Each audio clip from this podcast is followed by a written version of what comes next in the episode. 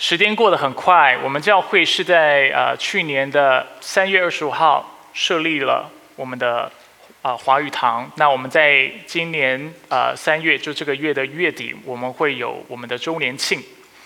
那为了预备大家能够啊来庆祝我们教会的周年，我决定在这段时间啊讲一个新的信信息系列。那主要是将目光放在我们教会的啊意向上边。那大家知道我们教会的意向是什么吗？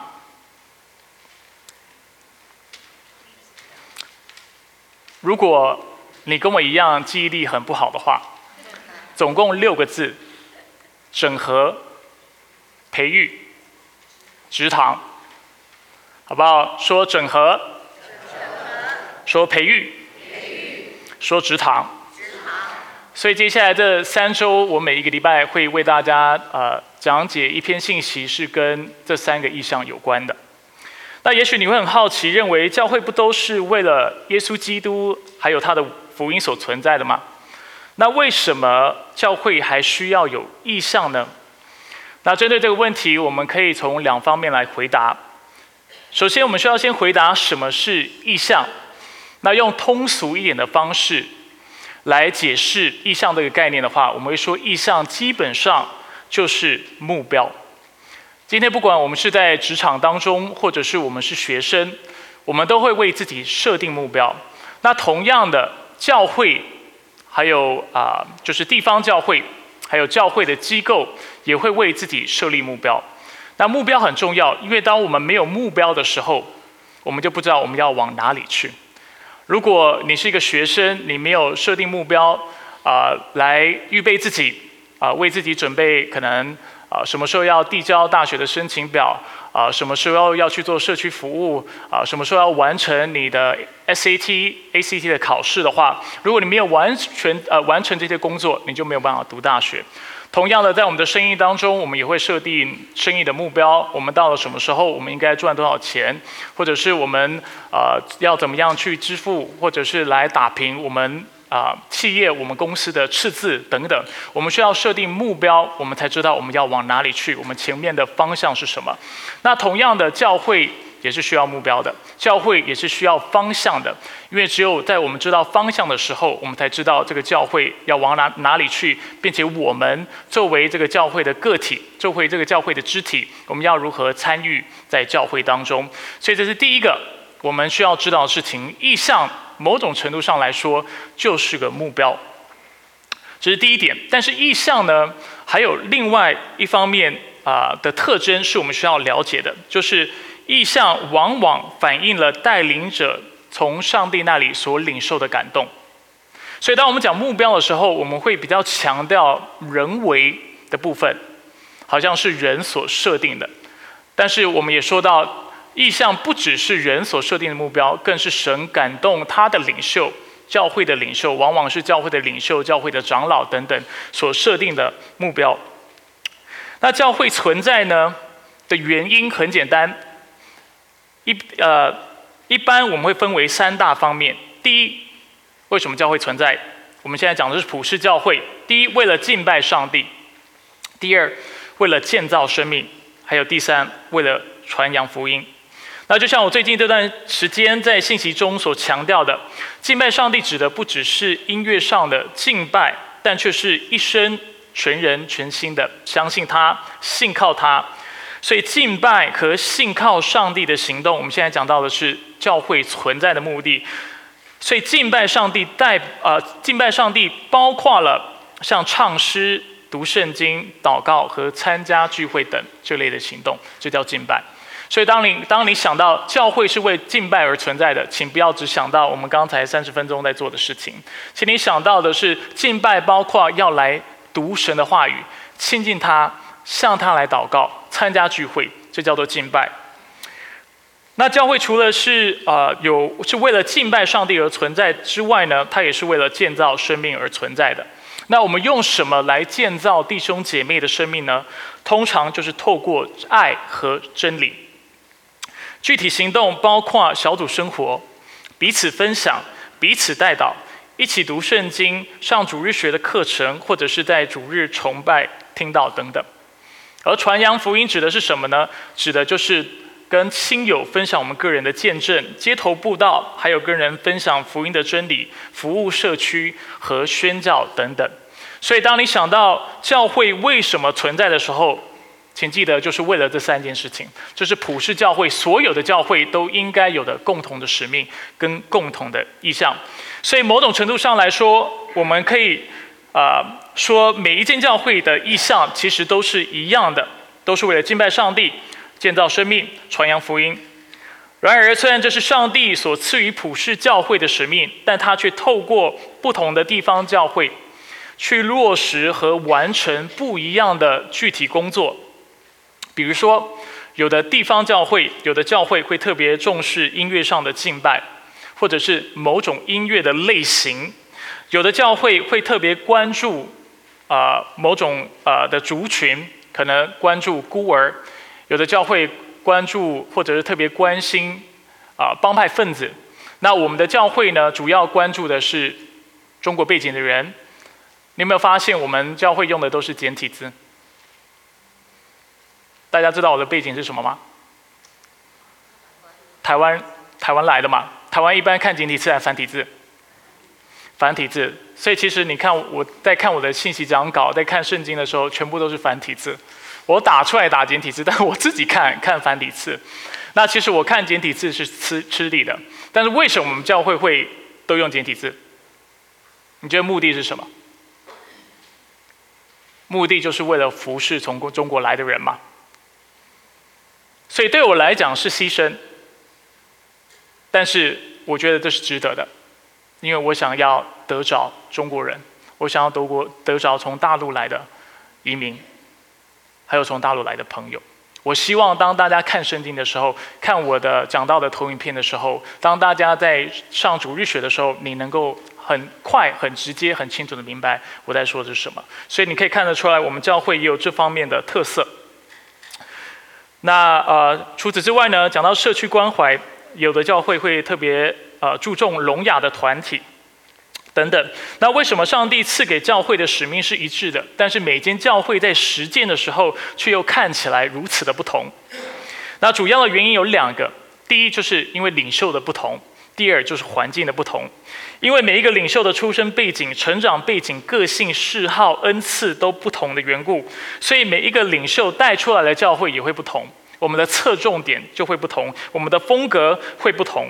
那另外一方面，环境就是教会在什么样的地带，附近居民的经济状态如何，还有我们的社区的人口结构有什么不一样，或者是什么样子等等，都会影响到我们教会的形态。懂我的意思吗？所以，虽然普世教会所领受的使命跟存在的目的是一样的，为了敬拜上帝，为了建造生命，并且为了传扬福音，但是就个别的教会，每一间教会都有自己在上帝面前所领受的意向。那这个意向是非常具体的，是非常清楚的。通常带领的人会知道他想要往把这个教会带往哪一个方向去，希望自己有什么样的方式来实践上帝的话语。这就是为什么。教会需要意向，而且这也是为什么我需要特别花三周的时间为大家来讲解我们教会的意向。那从今天开始，呃，就是到月底，我们就会有一个简短的信息系列。那我称这个信息系列叫做“后劲十足”。我自己对这个主题还蛮得意的，我想了很久。我本来想到的主题都是非常八股，非常。老气的，但后劲十足还是很老了哈。我知道我们这有一些年轻人一定会觉得这个主题还是很老，呃，但是对我来说已经是一个创新的，可以看得出来我不是那么创新的人。后劲十足，那为什么我称它为后劲十足呢？因为我希望当我们教会在贯彻这三个意向之后，我们所带出来的带出来的影响不只是教会内的，但是也是教会外的，不仅是这个世代的。但是也是下个世代的，不只是地方性的，甚至是全球性的。我甚至希望，如果可以，上帝允许的话，我们能够将福音更多的传到中国去。我们希望栽培更多的领袖、传道人，因为现在海归的比例很高，大家知道这个事情吗？大学生百分之八十几会回大学毕业的，百百分之八十几会回中国，在毕业之后。呃，如果你是硕士生，百分之七十几你会回去；如果你是博士，你也会有百分之六十几的几率回去。那大家在这里住久了，也知道很多时候，就连你是定居在这里，你也常常会回国。更不用说你常常有朋友来这里，或者你的家人来探望你，他们很快就会回中国。那如果我们能能够在这里，把呃弟兄姐妹的生命建造起来的话，你想他们回中国能够为主做多少事情？阿门。所以这是我们其中一个非常重要的意向。我们希望我们所做的事情不只是地方性的，但是是全球性的，是有影响力的。那就像一壶好喝的好喝的茶，喝下去不只要顺口，而且香气在喉喉咙打转。一般好像是这么形容的。我们也希望，啊，我们所喝到的茶是会回甘的，就是它的余味要经久不退，对吗？对不对？要。后劲很强，要有后劲，就像一部好看的电影或者是好看的小说，不止在我们看的时候觉得津津有味，看完也应该让我们觉得回味无穷。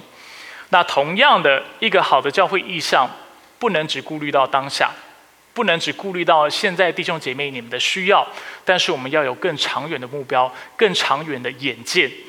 我们希望。我们所想到的不只是现在，但却是未来；不只想到的是我们，但是是他人，是别人。因为毕竟上帝给我们最大的两个诫命，诫命除了要爱他之外，另外一个就是爱人如己。所以，我们今天要先一起来看一下我们的意向。第一个意向就是整合信仰和生活的整合。我们一起复习一下我们对这个意向的描述，在大家的。周报上好不好？现在大家打开你的周报，然后里面的夹页，你可能来教会这么久，从不知道意向就写在你的周报里面。今天是时候让你好好的看它一下。让我们打开我们的周报，我们看一下信仰与生活的整合。这里怎么说？他说：“我们渴望弟兄姐妹，就指这间教会。”不仅认识耶稣基督这位救主，更是将他的教训及圣经所有的教导实践于个人、家庭和工作生活中。我们相信福音不仅能够转化基督徒个人的生命与家庭，更是能借着每一个信他的人转化学校、职场、社区、城市、国家和文化。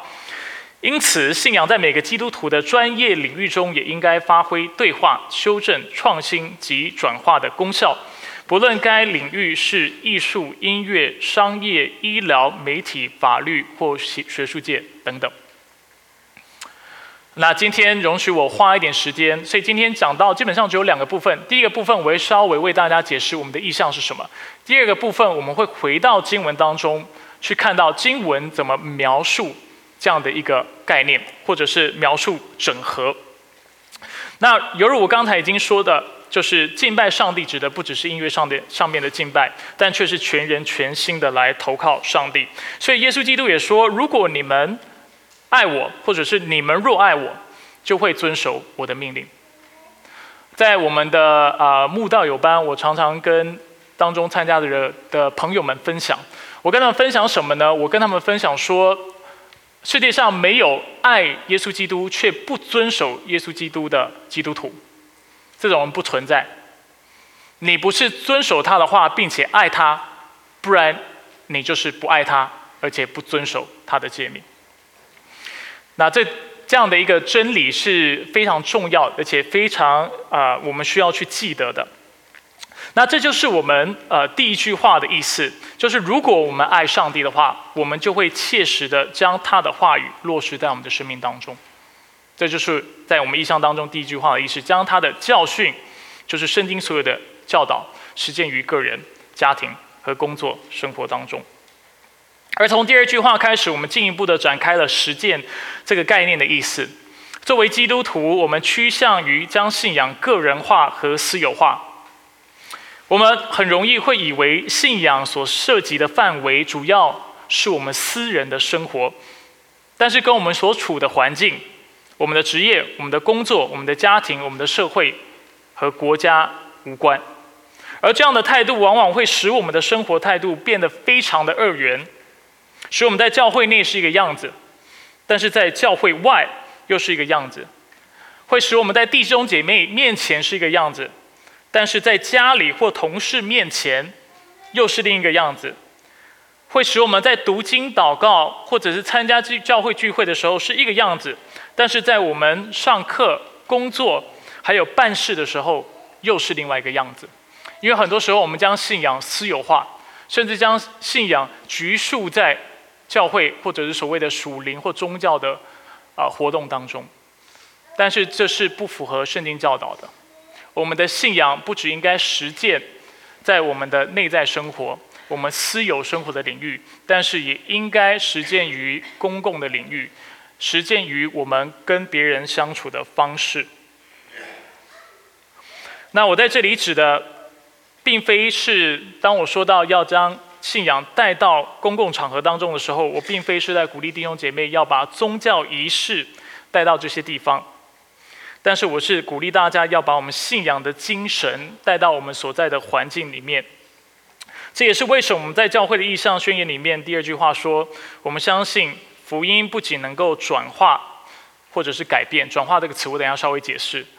改变基督徒个人的生命与家庭，更是能够借着每一个信他的人，去改变学校，去改变职场、社区、城市、国家。和文化，那具体怎么做？等一下我在信息当中会进一步的为大家解释。我们先看第三句话：如果我们今天将信仰带到我们所在的职场和社会当中的时候，会发生什么事情呢？这里提到四点：我们的信仰，还有我们信仰跟世界的信仰或信念的差异，必会带来对话、修正、创新，还有转化的功效。首先会有对话。今天我的信念。我的信仰跟你不同，所以在职场上，我们就遇到一些状况。我们发现，哎，我们的同事做事的方式跟我不同。如果我们自己是老板，我会发现，哎，我跟其他公司在做生意的时候，他的观念跟我们不同。而这个时候，我们就能够发挥信仰的对话的功效。我们就能够跟对方分享，我为什么认为这个事情该这样做，或该那样做？为什么我觉得这个事情是对的，或者是另外一件事情是错的？所以，与与其一昧的跟风，按照世界的游戏规则来做事，基督徒应该按照上帝的智慧和方法来做事。当很多许多的企业都借由销售顾客的私人资料在牟利的时候，基督徒的企业家反而会认为保护客人的隐私才是符合工作伦理的。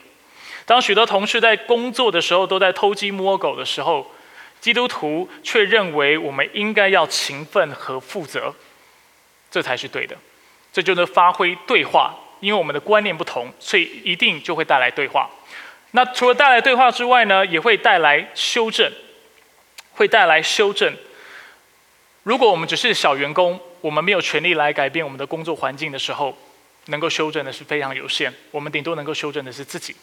但是，当我们越来越有权柄的时候，当我们越来越有权利的时候，我们能够修正的事情就越来越多。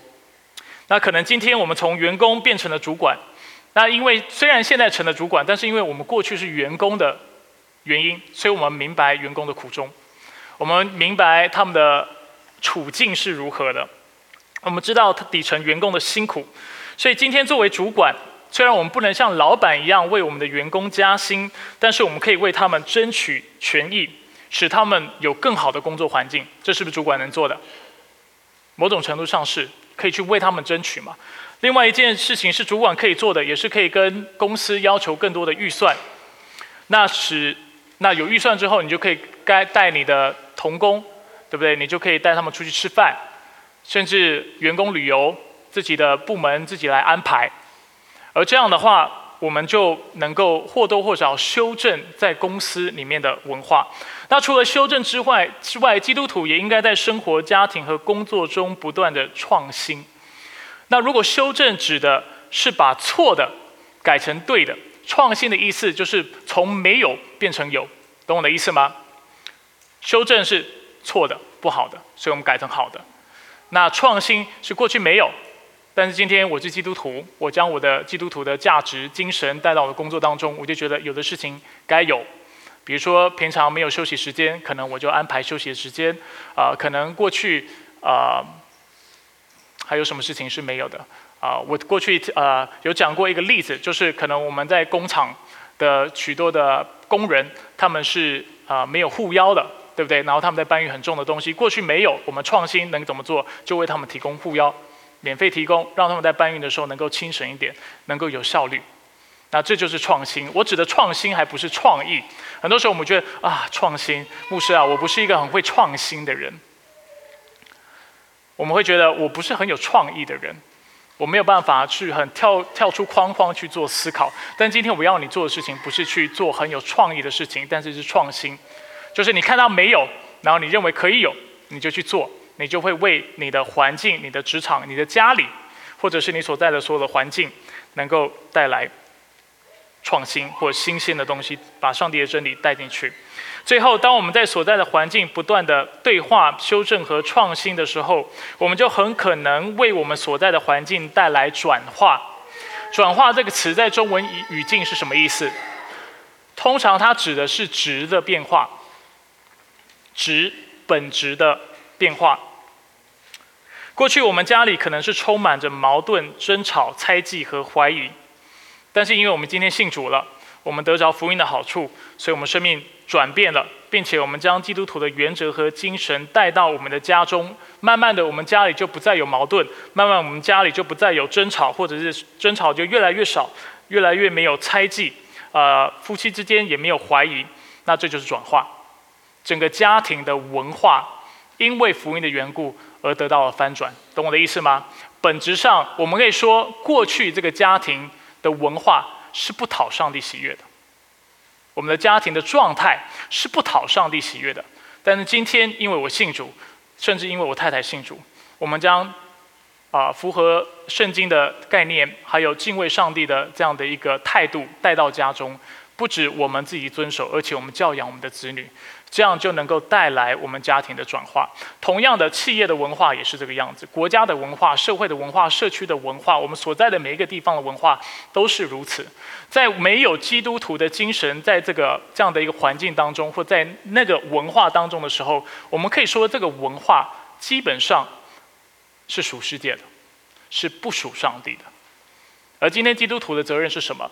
就是我们当我们在这些环境当中的时候，我们要跟其他的基督徒一起努力，然后去转化、去转变这个文化。过去是啊，充满啊啊狡猾、充满欺骗、充满不信任。慢慢的，我们把信任带到我们的公司，带到我们的企业当中，带到我们的家庭当中，带到我们所在的社区当中，甚至希望我们的国家能够转变。当然，我知道国家改变是一个。非常大的事情，甚至我们认为我何德何能能够改变我们的国家？你不能，你真的不能。这就是为什么这是教会要一起做的事情。阿门。因为你不能，但是两个人就多了一点力量，三个人就多了一个力量。我们教会人不多，但是我们六七十个人在一起，我们对这个社区能不能产生影响力？然后同样，我们在社区当中开始宣导一些的概念，然后社区越来越多人聚聚集在一起，两三百人、三四百人、一千人，社区会不会改变？然后社区改变以后，它跟其他的城市连接，然后一起做同样的工作工作的话，城市会不会改变？然后城市又在联合在一起，然后呃一起去推动一些的呃政策或者推动一些的事情的时候，你觉得加州有没有可能就改变？很难了，我知道加州要改变很难啊。但是从逻辑上来讲，有可能，虽然困难，但是有可能。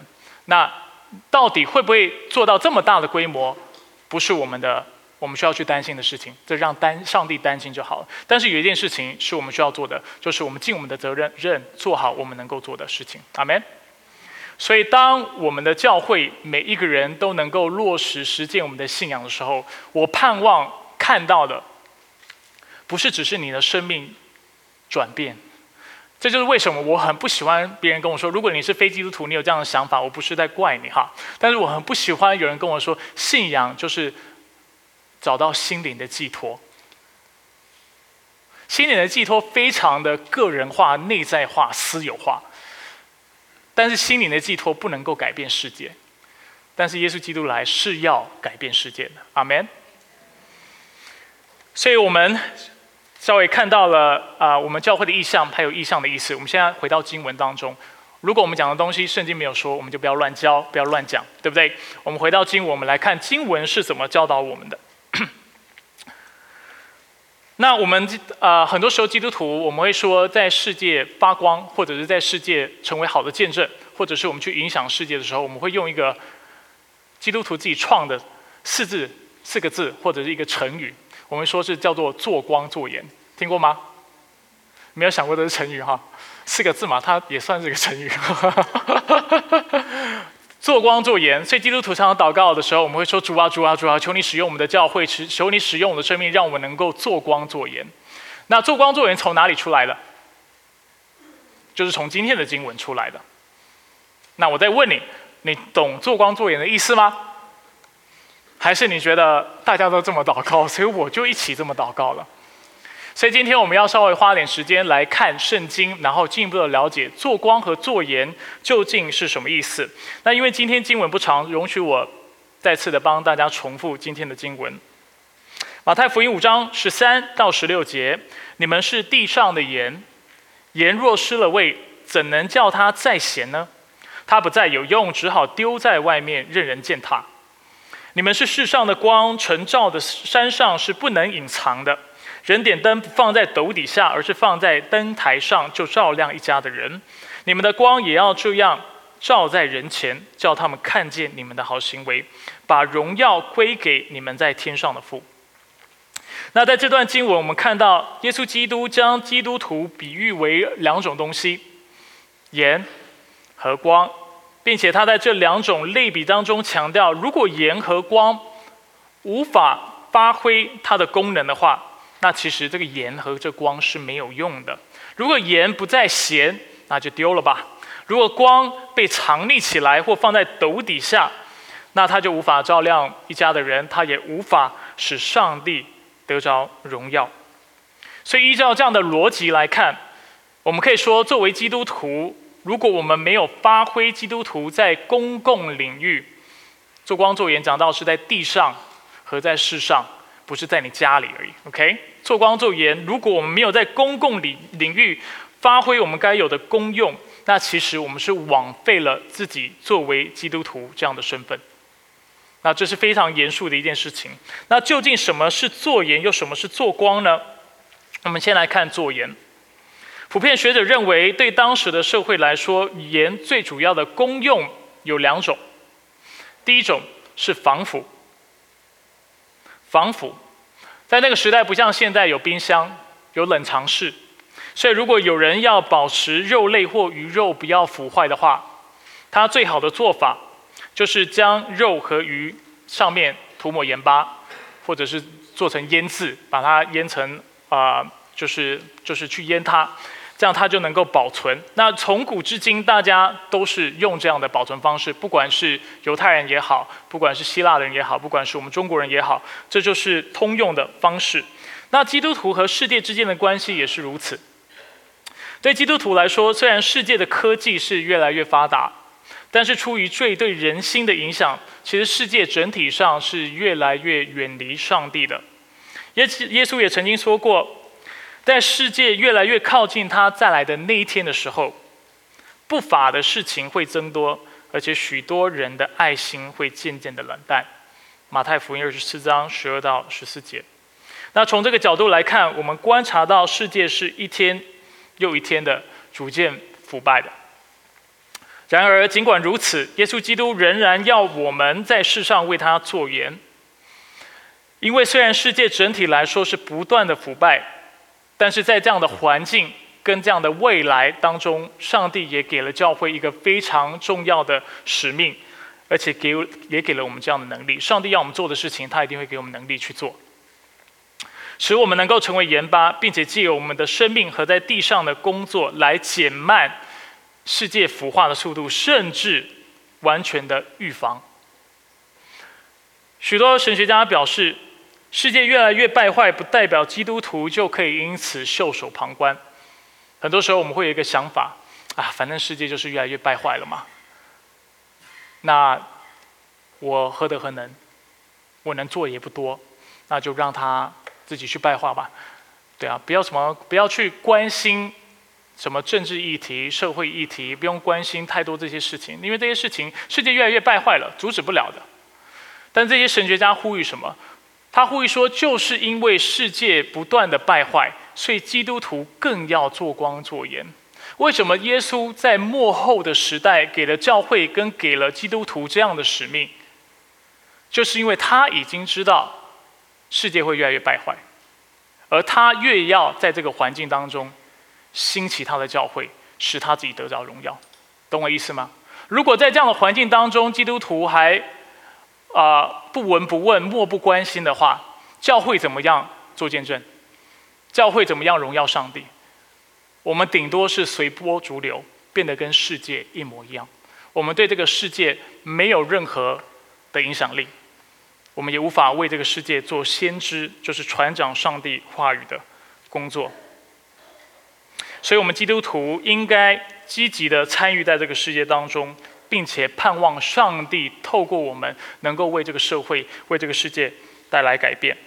而就是因为世界越来越糟，我们的工作变得越来越重要。如果世界都天下太平，没有任何的罪恶，而且所有大家做的事情都是符合上帝心意的，那请问你在这里干嘛？上帝呼召你做光做盐干嘛？你这个盐基本上是没有用的。因为你并不能防止世界的腐坏，你也不能防止任何事情的腐坏。所以有一名知名的牧师叫做约翰史托德 （John Stott）。有人说，如果要选基督徒的教宗的话，就是天主教有教宗，基督教没有。如果要为基督教选一个教宗的话，很多人说就非他莫属，因为他这个人能教，而且有生命的见证。他是一个非常知名、出色而且谦卑的牧师，是一位上帝重用的仆人。当他在为这段经文做注释的时候，他注意到，哎，上帝并没有要我们成为这个世界的蜂蜜，但是他却要我们成为这个世界的盐。换句话说，上帝没有要我们一昧的去赞许这个世界，只说好听的话，话，但却要因为真理的缘故，要我们指出世界中的问题。所以他说，We Christian people should be more courageous, more outspoken in condemning evil. 所以，怎么样去防止世界不断的去腐坏、去败坏呢？他说：“我们基督徒应该要更勇敢，并且更直言不讳的去斥责邪恶的事情。因此，当世界受到错误的思潮影响的时候，我们应该勇敢的站出来抵挡这样的趋势。当消费主义当道，把人和其他的各样的事物都商品化的时候。”我们需要站出来说不，我们需要彼此提醒，也提醒我们周围的人，人的生生命是有尊严、有价值的。我们不应该把人的生命物化，或者是将人当成商品来进行买卖。我们公司的员工也不是商品，因此我们不能期盼，因为我们自己支付对方薪水，我们的员工就应该轻衣百顺的来听我们的话。如果你是，主管，你是老板的话，请你记得一件事情：付钱不能解决所有的事情，因为人的生命是有尊严的，人是有情感的，人是按照上帝的心意所造的。如果你要成为一个好的老板，你不能只是满足他经济上的需要，你需要把他当人来对待。人需要什么？人需要休息，人需要尊严，人需要被肯定，人需要爱，而且人需要认识真理。而且知道知道怎么样自己去规划自己的人生等等，所以你可以去更多的思考，作为基督徒，我们怎么样来对待我们的员工？怎么样不被消费主义影响？就是因为消费主义让我们觉得花钱可以解决很多的事情，但事实上不是这个样子的。那这也就是为什么基督徒对人权、对堕胎、对同性婚姻这些议题会这么关注，而且不断的撰文，不断的借由社会行动来表明自己的立场，因为我们是有责任的。这就是我们的社会责任。除了爱上帝之外，基督徒需要爱人如己。那我们所做的事情，当然不是要把自己的价值去强加在别人的身上，但是我们应该为认我们自己认为正确的事情，应该要适当的发生。我不是在这里鼓励大家要参与政治，我也不是说教会会参与政治，教会不会参与政治，但是我有责任在这里。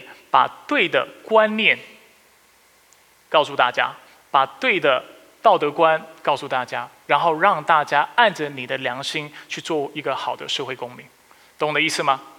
所以在选举的时候，我没有办法告诉你要选谁，或者是要投什么什么什么呃法案应该怎么投。我认为教会不应该涉及这些事情，因为教会存在的目的不是为了这些事情。但是教会有责任，就是让你们受到装备，至少让你们有一个标准，有个框架。所以当你们看这些事情，或者需要选举投票的时候，你知道要怎么投，怎么去分辨，怎么去评估，懂我的意思吗？所以教会的责任不在于要参与。整个教会团体机构参与在这当中不是的，但是作为个别的基督徒，我们是有这个，我们是有这个责任的，这是我们应该做的事情。所以这是讲到的第一方面，就是防腐。第二方面我比较快的讲过，盐巴除了能够防腐之外，它还能够调味。调味。所以如果我们把防腐啊。理解为盐巴比较消极，消极不是说不好，消极的意思就是说，他要做的事情是啊，让啊一个食物不能不会变得越来越坏，就是越来越腐化，让世界不会变得越越越来越差。那虽然最防腐是比较消极的，那调味呢就是比较积极的。调味所强调的就是让世界变得更好。就像你吃饭的时候，你煮菜的时候，如果你不加盐巴。啊，但我们现在很重视清淡哈，我们一样会吃下去。但是我们会知道，食物通常加点盐巴会比较好吃。那同样的，基督徒也有这样的责任。这就是为什么在历史当中，当我们看到宣教士去一个地方宣教的时候，他不止会传扬真理，会讲福音，但是他会参与社区跟社会的建造。他会盖医院，他会盖孤儿院。他会盖养老院，他会去关心社区居民的需要，他会改变啊水的去改变呃当地的水的品质，啊或者是希望来来提供教育，对不对？教育那里的孩子，让他们长大以后能够把让他们自己使社区变得更好。这些这些行为是什么？是防腐吗？不算，算是调味，算是让我们的社区让我们的社会变得更好。啊，昨天啊我们啊。为我们的孩子办了他五岁的那个生日派对，啊，基本上作为牧师我非常亏欠，因为都不是我在做的，呃，是师母很费心，然后有一些的呃，就是我们呃教会的一些弟兄姐妹有稍微帮忙，那我们就邀请了一些的家长，就是有孩子的家长们来参加，就是我们 K 拉他的同伴们一起参加，然后一起来庆祝啊这样的就是他的生日，那。当我们在公园的时候呢，我们就看到有一些人，他会到公园看到我们有 party，他就会想要捡我们喝完的汽水或者饮料的空瓶跟空罐，然后他就在那里捡。那我就看到弟兄姐妹做什么事情，我就看到我们很多弟兄姐妹就自己整理罐子，然后就拿给他，这就叫做调味，让世界变得更好。把价值加到，就是呃，让人的生命得着价值，让世界能够变得更更美好。那这是基督徒该做的事情。那我们呃，因为我们也买了很多的面包，也剩了很多的面包，所以我们也弟兄姐妹也把很多的面包就分给这些人吃。甚至有一个在那里捡罐子的人，他一拿到面包，当场就吃了起来，因为他已经好几天看起来是好久没吃东西了，非常非常饿。那这就是调味的作用。这就是基督徒应该有的行为。所以这是第二方面，而我们现在要讲到做光。那做光的意思是什么呢？做光更具体的告诉我们，我们之所以能够改变世界的原因，是因为耶稣基督，并且我们和他之间的关系。基督徒之所以能够改变世界，并非是因为我们本身很了不起，但却是因为我们认识了真光，认识了耶稣基督。所以耶稣在约翰福音八章十二节说：“我就是世界的光。”跟从我的必不在黑暗里走，却要得着生命的光。那因为耶稣基督是光，因此圣经也称所有的基督徒为光明之子。以弗所书五章八到九节：从前你们是暗昧的，但如今在主里面是光明的。行事为人要像光明的子女。光明所结的果子，就是一切的良善、公义和诚实。那保罗在腓立比书二章十五节也鼓励基督徒要。无可指责，诚实无畏，在这弯曲被谬被谬的世代中，做上帝无瑕疵的儿女。你们在世代中要向明光照耀。所以，基于这样的理解，我们说做光就是为主做见证的意思。做光就是为主做见证的意思。不过我这里指的见证，更多是透过我们的行动和行为，就像我们经文五章十六节所说的：“你们的光也要照在人前，叫他们看见你们的好行为，把荣耀归给天上的父。”所以耶稣在这里很明确的告诉我们：基督徒能使非基督徒把荣耀归给上帝，最实际的做法，就是透过我们的好行为。透过我们做人的方式，我们的爱心和我们的善行，那做光就是为主做见证，这样的理解对我们来说是非常重要的。因为上帝的心意并非要我们过于注重参与社会和改变社会，却忘了我们本身的身份，还有我们做这些事情的目的。为什么我们要将信仰带到公共领域当中？为什么我们要关心我们的社会，而且参与在当中？原因就在于，因为我们是基督徒，而且我们存在的目的是为了使上帝得着荣耀。这样的平衡很重要，因为上帝要我们爱我们的家庭、爱我们的工作、爱我们的社会、爱我们的国家，但是同时，他不要我们爱这些东西过于爱他。我们应该爱我们的孩子。而且我们也因为爱我们的孩子，我们会尽我们的能力为他们提供最好的生活、最好的教育。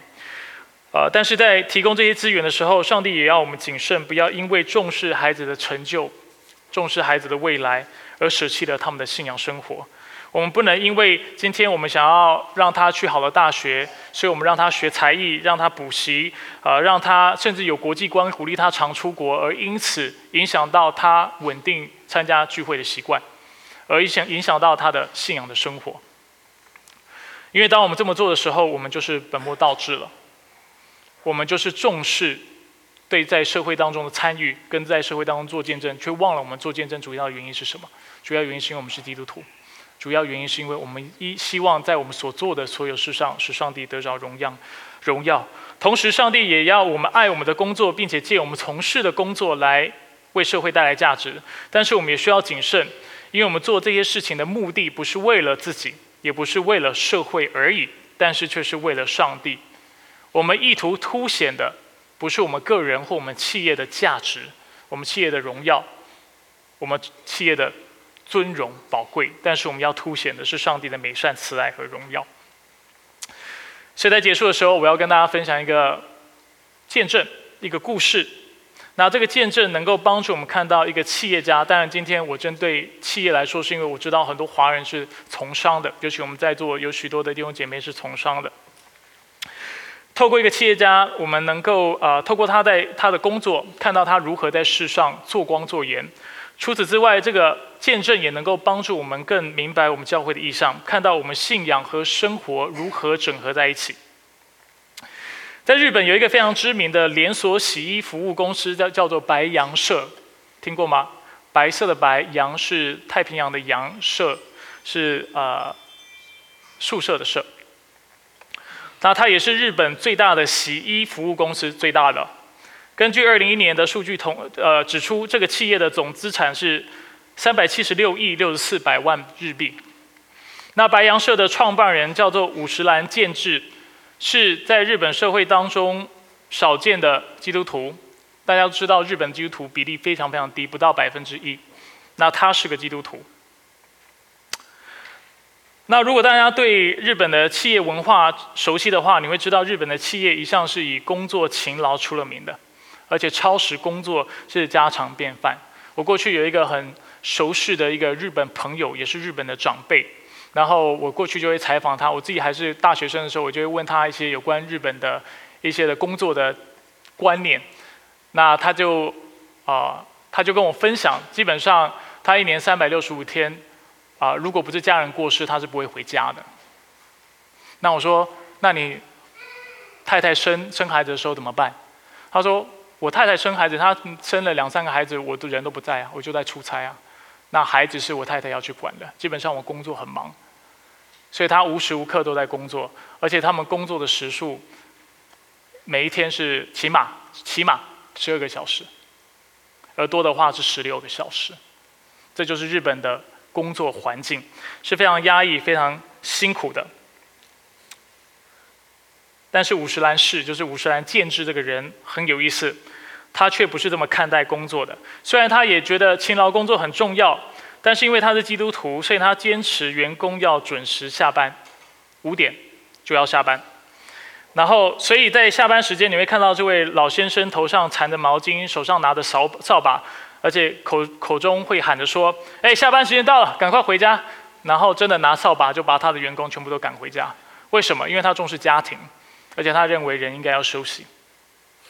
除此之外，五十岚建制刚出社会的时候，他其实是在三月百货公司服务的。大家听过三月百货吗？那在日本呢，是终身雇佣的制度，大家知道这个事情。那在这样的制度之下，他其实可以不愁吃不愁穿的过一辈子。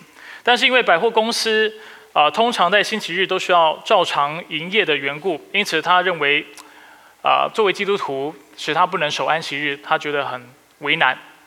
最后在经历一段时，经过一段时间之后，应该是十几年时间，他决定离开三月百货，并且自己出来创业。那他创业的过程也非常有趣。他过去虽然是做百货的，但是他在创业的时候坚持不做百货。你知道为什么吗？因为他怕做百货的话会影响他过去雇主的生意。他认为我今天出来做生意，我不想要影响到我以前的老板、以前的、以前的啊三月百货。我也希望他们能够做得很好，我也希望他们能够蒙福，允许我这么说。所以因此他就决定从事不同的工作。那我们刚才知道他是从事洗衣业的。那啊，除此之外呢，他也总共为他的企业定下了六个原则，听说叫做四不二要。当时五十岚是他二十九岁而已，很很年轻。他定了哪六个原则？他说：第一，不妨碍星期日到教教会做礼拜；第二，不要与老东家，就是三月百货的经营造成竞争或抵触；第三，不需要庞大的资金，四不需要花言巧语讨价还价和投机取巧，五要与三月做主顾，并能与三月经常保持来往。我我不会花时间特别解释里面的内容哈，如果你做生意你懂就懂，不懂没关系，就就听呃抓住你听懂的部分就好了。第六，他说要对人有利而无害，他的企业存在是要对人有利而无害。那从这六个原则来看，我们看得出来，其实五十岚。他是呃他的呃创业或者是他的企业的观念是很被他的信仰所影响的，所以五十岚的企业价的公告，而且就公道，而且服务非常优良，而且他大量使用残障人士，而且支付他们跟其他人薪水是一样的，并且他非常重视员工的家庭生活和福利。那他除了在职业的事上有服侍人的性质之外，他们的公司也出版了福音的刊物。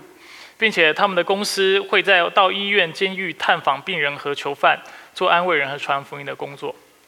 到了晚年，五十岚是退休，辞去了社长的职务，而且开始专心的传道和布道，也写了一些的属灵书籍。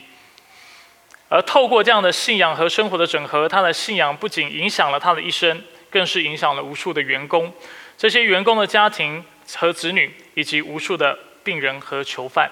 那事实上呢，五十岚根据呃别人对他写的传记来看，他也影响了在日本和台湾的作家，其中有一位日本作家叫做三浦宁子，我其实不知道他是谁。他一生有八十多本著作，其中有二十本作品有中文的翻译。那他曾经在一九六四年以《冰点》这本书得过朝日新闻社小说的首奖，那算是一个小有名气的小说家。而借着他们的作品，他们更多的将福音还有基督徒的价值带到社会当中，而且带到一般人或者是甚至传道人不能去的地方。所以这就是所谓的整合信仰和生活的整合。这也是我盼望我们弟兄姐妹能够去思考的事情。不要小看你现在的工作，不要觉得你一定要像五十岚氏是个企业家或者是大老板，你才能够做出这样的工作。没有。作为员工，你都可以把你基督徒的精神跟价值带到你的合场、职场，带到你的职场上，使你的职场能够因为你的行为而产生变化。呃，就在我准备这周的信息的时候，我有机会有一天中午，啊，因为没有准备便当，我就跑去一家餐厅吃饭。在吃饭的时候，我就看到那个服务员一直在划他的手机，然后所以我要付钱的时候，多等了好几分钟，要要喝水的时候也要多等几分钟，因为他无时无时无刻的在划那手机。我心里就想，唉，太可惜了。如果他今天能够将基督徒的精神，但是他应该不是带到他的职场当中的话，他就不会这么做。而且透过他好好的服务客人，帮客人倒茶水，而且专心在客人身上这样的行为，就会让客人的一天产生很大的变化。这也是为什么我自己在餐厅的时候，不管服务生的态度再差，我永远会对他微笑。他为我倒水，我会跟他说谢谢。他要整理餐盘，我会如果在我所能够及的范围当中，我会帮你整理，帮他整理起来，然后拿给他。那当然，我们一般消费主义嘛，我们会觉得我消费你服务理所当然，我为什么要为你做这个事情？你说的一点都没错。但是基督教的精神是什么？如果我们去爱可爱的人，或者是看就是其他人能够爱的人的话。那这还叫爱吗？圣经说不是，就是因为我们能够爱那不可爱的人，而且去爱甚至我们的仇敌，因此我们的爱显得更为的大。同样的，在这样的一个环境当中，我们大可有这种消费的态度，认为他去清理，他去服务我们，他对我们怀呃微笑，甚至好好的服务我们是理所当然的。然后我们甚至给他态度，因为我们觉得我们是出钱的人。但是当我们将我们的基督徒的精神整合或融合，到我们的生命当中的时候，我们就会有不同的行动方式、不同的态度，而我们所做的每一个选择，我们所讲的每一句话，我们的眼神，都能够为对方带来祝福。我们能够防腐，我们能够为他的生命带来价值，甚至我们能够为主做见证，使主再来的那日，他看到耶稣基督的时候，他说：“过去曾经有一个人，在可以亏待我的时候，选择不亏待我。”所以主，你是荣耀的；主，你是可畏的；主，你是圣洁的。而我愿意，我们当中我们在座的每一个弟兄姐妹，生命都都是如此。你的信仰不是只是待在教会的四面墙当中，你的信仰也不只是透露或表示在你的宗教行动行动当中，但是你的信仰是彻底的实践在你生活的层层面面的。而当我们这么做的时候，我们就能够为世界带来争光，为世界带来祝福，而且我们的信仰将会是后劲十足的。我们一起来祷告。